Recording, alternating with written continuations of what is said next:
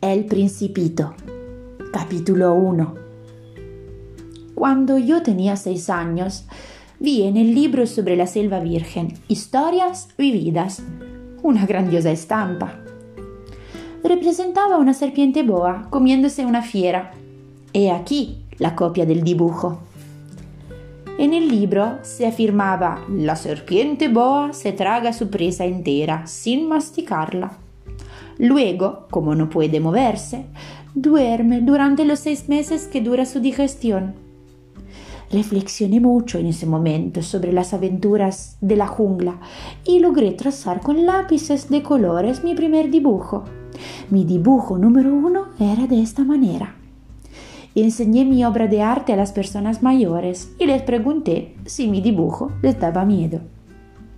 ¿Por qué habría de asustarme un sombrero? Me respondieron. Mi dibujo no era un sombrero, representaba una serpiente boa que digiere un elefante. Entonces dibujé el interior de la serpiente boa para que las personas mayores pudieran comprender. Los mayores siempre tienen necesidad de explicaciones. Mi dibujo número 2 era así. Las personas mayores me aconsejaron abandonar el dibujo de serpientes boas, fueran abiertas o cerradas, y poner más interés en la geografía, la historia, el cálculo y la gramática. De esta manera, a la edad de seis años, abandoné una magnífica carrera de pintor.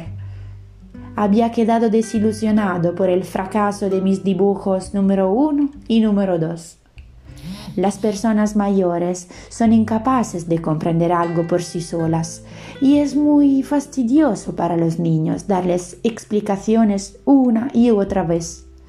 Así tuve que elegir otro oficio y aprendí a pilotear aviones. He volado un poco por todo el mundo y en efecto la geografía me ha servido mucho. Al primer vistazo puedo distinguir perfectamente China de Arizona esto es muy útil, sobre todo si se pierde uno durante la noche. A lo largo de mi vida he tenido multitud de contactos con multitud de gente seria. Viví mucho con personas mayores y las he conocido muy de cerca, pero esto no ha mejorado mi opinión sobre ellas. Cuando me he encontrado con alguien que parecía lúcido, he ensayado la experiencia de mostrar mi dibujo número uno que ha conservado siempre. Quería saber si era verdaderamente un ser comprensivo, pero siempre contestaban, es un sombrero. Me abstenía entonces de hablarles de la serpiente boa, de la selva virgen y de las estrellas. Poniéndome a su altura, les hablaba de su mundo, del bridge, del golf, de política y de corbatas. Y la persona mayor quedaba contentísima de conocer a un hombre tan razonable.